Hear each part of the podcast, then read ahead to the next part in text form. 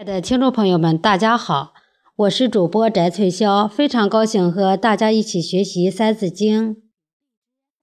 我周公作周礼，著六官，存治体，大小戴著礼记，述圣言，礼乐备。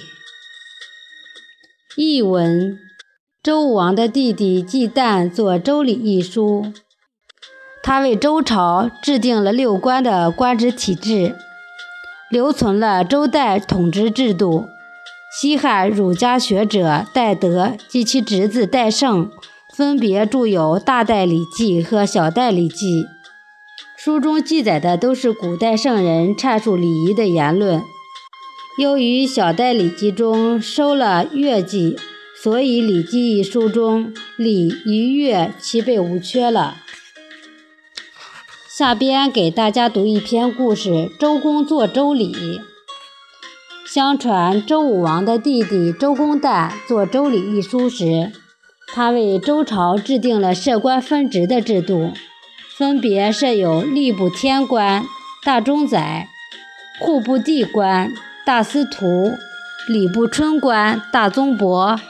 兵部下官大司马，刑部秋官大司寇，工部东官大司空，这六种官职统称为六官。六官的设立是国家的治理趋于制度化，对巩固周朝的统治起到了很大的作用。周武王推翻商朝后，商朝原来的许多贵族不服从周武王的命令。于是，周公旦发布文告，颁布了对待前朝贵族的政策，要求贵族们归顺周朝。贵族们归顺后，会给他们土地和住宅；有才能的，朝廷还会给予重用。文告发布没多久，就取得了显著效果，商朝的贵族大部分都归顺了。并且一起为周朝出谋划策，治理国家。